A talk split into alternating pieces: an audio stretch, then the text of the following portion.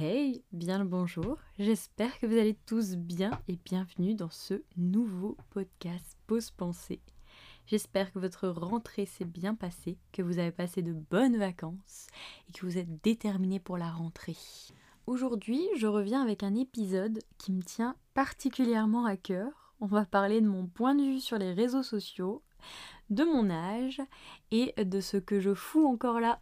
Et oui, alors, tout d'abord, je pense qu'on va remonter euh, bien des années.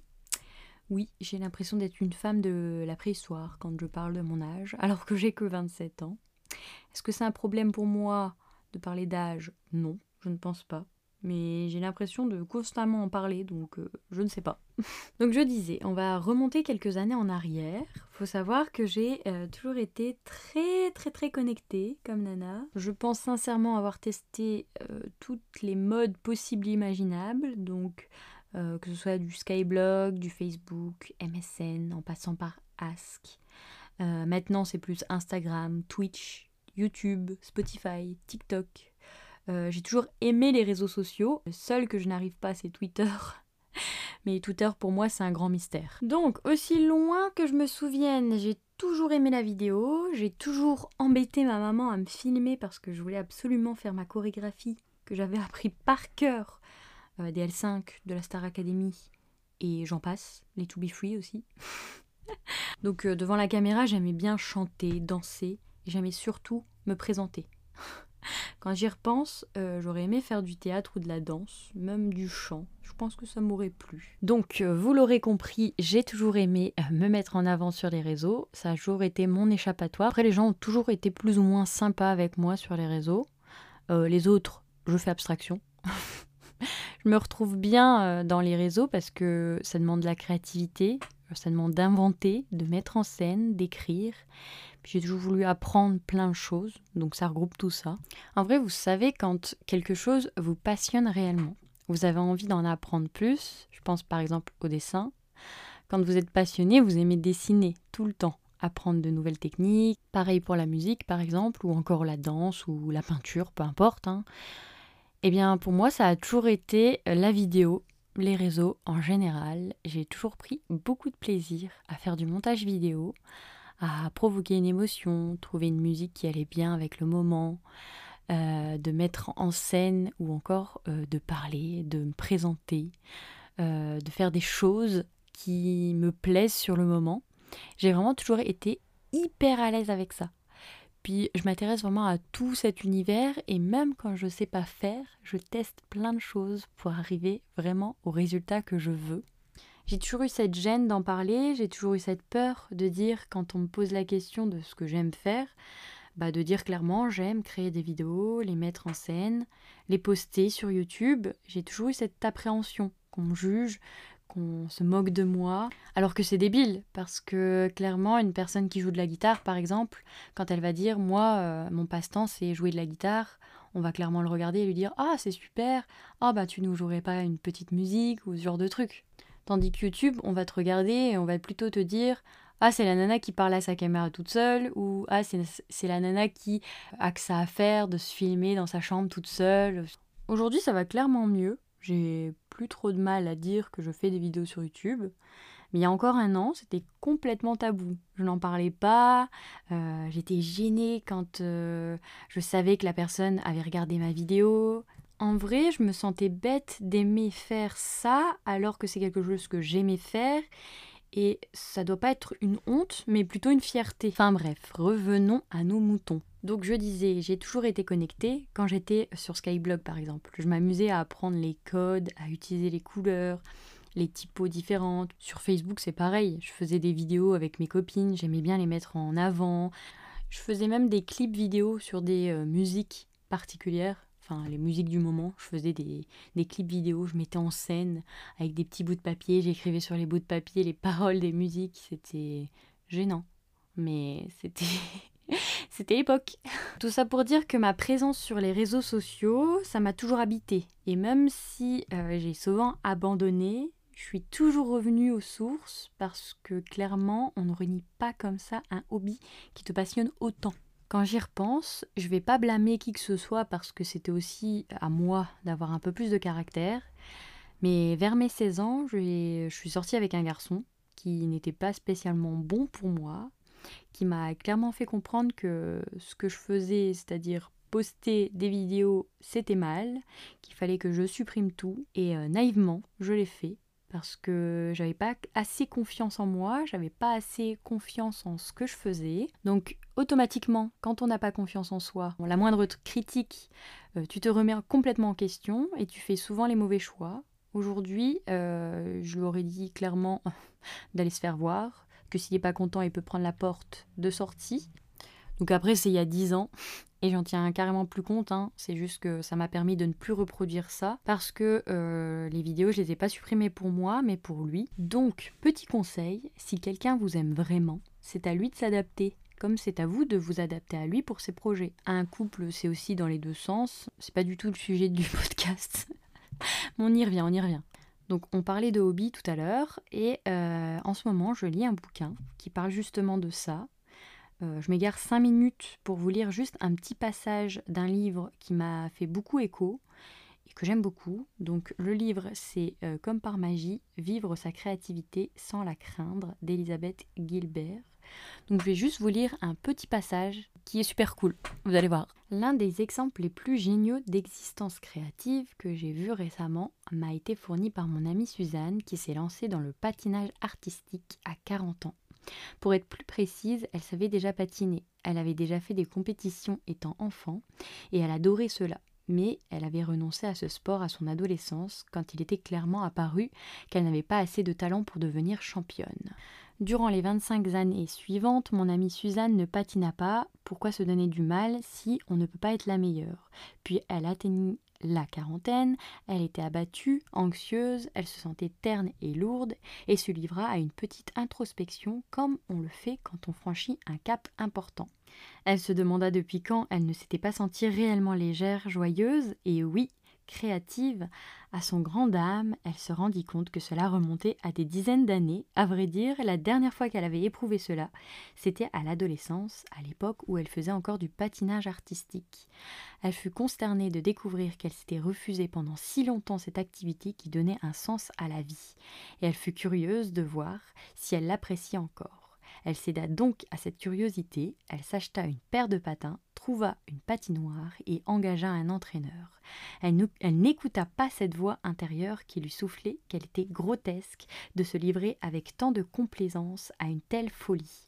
Elle, réprima l'horrible gêne d'être la seule femme d'âge mûr sur la glace parmi toutes ces fillettes de neuf ans. Légère et menue, elle se lança et s'étouffe. Patiner lui donnait la sensation de vivre pleinement et d'être redevenu jeune. Voilà, voilà pour cette belle lecture. Je trouve que ce livre est plein de bon sens et c'est pas parce qu'on n'est pas parfait dans ce que l'on fait que c'est pas bien. Et au contraire, si ça t'apporte de la joie, alors il faut continuer, il faut écouter personne d'autre que soi-même. Donc, on va parler de mon point de vue sur les réseaux. Alors, euh, moi, je vais pas cracher dessus parce que je trouve que c'est un super moyen de communication. On peut s'exprimer plutôt librement. On a la possibilité de rencontrer des super personnes. Bon, il y a des personnes cheloues aussi, hein, mais on va faire abstraction.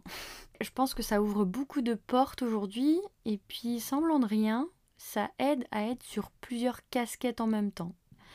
Euh, moi, ça j'adore. Je suis une nana qui est multitâche, qui touche un peu à tout et qui adore apprendre plein de choses différentes. Euh, les réseaux, c'est que du bonheur pour moi parce que euh, tout change tellement vite que t'as pas le temps de t'ennuyer. Même si par moments j'ai du mal à suivre, je me pose et j'essaye de voir ce qui me correspond encore. Et du coup, où j'en suis aujourd'hui avec les réseaux?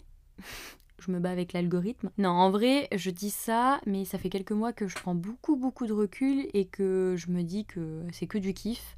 C'est un moment à moi, c'est mon passe-temps et je me prends plus autant la tête qu'avant. Je le prends plus comme si ça fonctionne, c'est cool, si ça fonctionne pas, ben c'est pareil en soi. J'ai juste envie de garder une trace de mon existence. J'ai beaucoup trop souvent perdu de moments de vie que j'avais gardés dans mes vieux disques durs et ordinateurs. Je pense que tout ce que je mets en place aujourd'hui, j'en suis super fière et je ne le dis pas souvent parce que je suis rarement fière de moi, mais pour être honnête, aujourd'hui, je me sens plutôt fière de mon chemin de vie.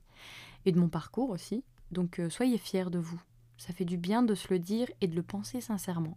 Bon, parlons de sujets qui fâchent. Mon âge sur les réseaux. Alors, plus tôt dans l'épisode, je disais ne pas avoir de problème avec mon âge parce que je pars du principe que c'est beaucoup dans la tête. Quand on se sent vieux dans la tête, on a beau avoir 20 ans dans son corps, si on agit et on pense comme une personne de 60 ans, ben ça se ressentira. Et puis, à contrario, ben il y a ma mamie qui vient d'avoir 80 ans. Quand je discute avec elle, j'ai l'impression d'être avec une copine parce qu'elle est hyper jeune dans sa tête, elle est hyper ouverte d'esprit et puis euh, elle a eu quelques problèmes de santé donc du coup elle peut plus le faire mais il y a encore deux ans, elle faisait plein de shopping, elle allait encore au cinéma donc euh, moi je pars du principe où c'est vraiment vraiment dans la tête l'âge. D'ailleurs, en parlant d'âge, je discute souvent avec ma petite sœur et on a tendance à se demander à quel moment on devient réellement adulte. Est-ce qu'on le devient un jour ou pas? Parce que sincèrement, là, j'ai pas du tout l'impression d'être une adulte. Quand j'en parle avec Mathieu, c'est pareil, il a pas du tout l'impression d'être un adulte. Il a 31 ans pourtant. Euh, oui, on paye nos factures. Oui, on a un boulot. Oui, on a une maison. Mais j'ai pas l'impression que ce soit ça qui définit euh, être adulte. Après, pour moi, ma mère, à mon âge, elle avait déjà trois enfants, elle allait avoir un quatrième. Et pour moi, ma mère, c'était une adulte. Donc est-ce que c'est à partir du moment où tu es parent Dites-moi les parents qui m'écoutent si vous vous sentez adulte ou non. Après, je pense que je me pose vraiment, vraiment beaucoup, beaucoup trop de questions. Bref, passons. Hein. Donc, euh, je disais, l'âge sur les réseaux sociaux, moi, j'ai vraiment cette impression d'avoir une date de péremption sur le front.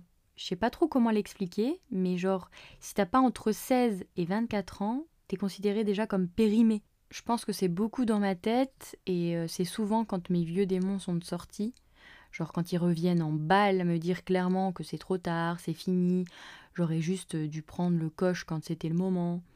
C'est hyper triste de penser comme ça et je me sens super minable quand je suis dans ces moments-là. Parce que j'ai 27 ans et que clairement euh, j'ai la vie devant moi que j'ai le temps encore de trouver ce que je veux faire de ma vie. Euh, je pense que la société ne nous aide pas non plus. Donc quand je suis dans cet état, j'ai vraiment cette tendance à voir euh, que des personnes plus jeunes qui réussissent, qui ont trouvé un sens à leur vie, alors que moi je suis là, paumée dans ma petite chambre, à essayer de, de faire mon hobby, mon métier. En vrai, c'est comme les mamans, futures mamans, qui souhaitent avoir un enfant et qui n'y arrivent pas et qui voit euh, des femmes enceintes partout. Après, je suis peut-être trop idéaliste, mais en même temps, j'ai aussi euh, un chéri et une famille qui sont hyper bienveillants avec moi et qui croient en moi. Donc, euh, je pense que ça aide beaucoup. Entourez-vous de bonnes personnes. Aujourd'hui, j'ai plus honte de dire que j'essaye de réaliser mes rêves. certains trouveront certainement que je suis un peu trop idéaliste. Peut-être, mais qui ne tente rien à rien. Donc, j'essaye pour ne pas avoir de regrets plus tard au moins j'aurais essayé. D'ailleurs, si tu es dans une période où tu te cherches, eh bien moi je te conseille de suivre ce que ton cœur te dit. Oui, je sais, je suis poète poète. Il faut que tu fonces, que tu n'écoutes personne, surtout pas les personnes qui te disent que ça ne va pas fonctionner. Personne ne connaît mieux que toi la détermination que tu vas mettre dans ton projet. Au moins tu auras essayé, dis-toi juste qu'on n'a qu'une seule vie, donc autant la passer à faire un truc qui te plaît et ne pas avoir de regrets. Je voulais aussi vous parler des moments où j'ai un sentiment d'être beaucoup trop sur les réseaux. Parce que oui, faut en parler aussi. Quand je scrolle beaucoup, beaucoup, beaucoup dans ma journée, euh, que ce soit sur Insta ou TikTok, je me sens si mal, je me sens si anxieuse. J'ai vraiment ce sentiment d'avoir loupé le coche. Tu sais, cette sensation d'être sur les réseaux, de regarder la merveilleuse vie des autres, et toi, T'es là, sur ton canapé, à scroller, sans t'en apercevoir. T'es clairement en train de perdre ton temps à regarder la vie des autres, au lieu de faire quelque chose qui te plaît vraiment. Par exemple, créer du contenu que tu aimes, qui te fait du bien, ou alors juste sortir prendre l'air, faire ton passe-temps préféré. Euh. Les réseaux sociaux, en fait, ça doit être un endroit qui te procure du bien-être et pas un sentiment euh, d'être une merde, quoi. Donc euh, moi, ce que je peux t'inviter à faire, c'est de te mettre des limites. En tout cas, euh, c'est ce que je fais aujourd'hui pour ma santé mentale. C'est hyper important. Je sais que je suis une éponge à émotions et qu'il y a des périodes où les réseaux, c'est anxiogène de ouf parce qu'il y a des sujets euh, qui me bouleversent. Donc dans ces moments-là, je prends un peu plus de recul, je me mets en arrière, j'attends que la vague passe et puis je reviens un peu plus pimpante. Les réseaux, on a vraiment ce beau côté du partage, ce côté fun où on trouve de tout, mais il y a aussi ce côté un peu malveillant. Si tu y restes trop longtemps, ça te mine le moral. Et il n'y a pas que du bon truc, hein, mais il faut savoir faire le tri. Je pense que dans ce podcast, je me contredis complètement, mais j'ai tellement cet amour-haine et selon mon mood aussi du jour, je vais l'adorer comme je vais pouvoir le détester. C'est bien aussi de mettre les bons côtés parce qu'il y a beaucoup de personnes qui parlent des réseaux en mal. Donc c'est bien d'en vendre les mérites, mais c'est aussi bien de s'informer sur les choses un peu plus malveillantes et ce côté un petit peu plus mauvais des réseaux. Je voulais aussi revenir sur un truc, c'est que j'ai cette sensation d'être pile poil entre deux générations. J'ai ce truc de me dire qu'il faut absolument travailler devoir absolument trouver un travail, d'y rester pour la vie, jusqu'à la retraite, sans jamais partir.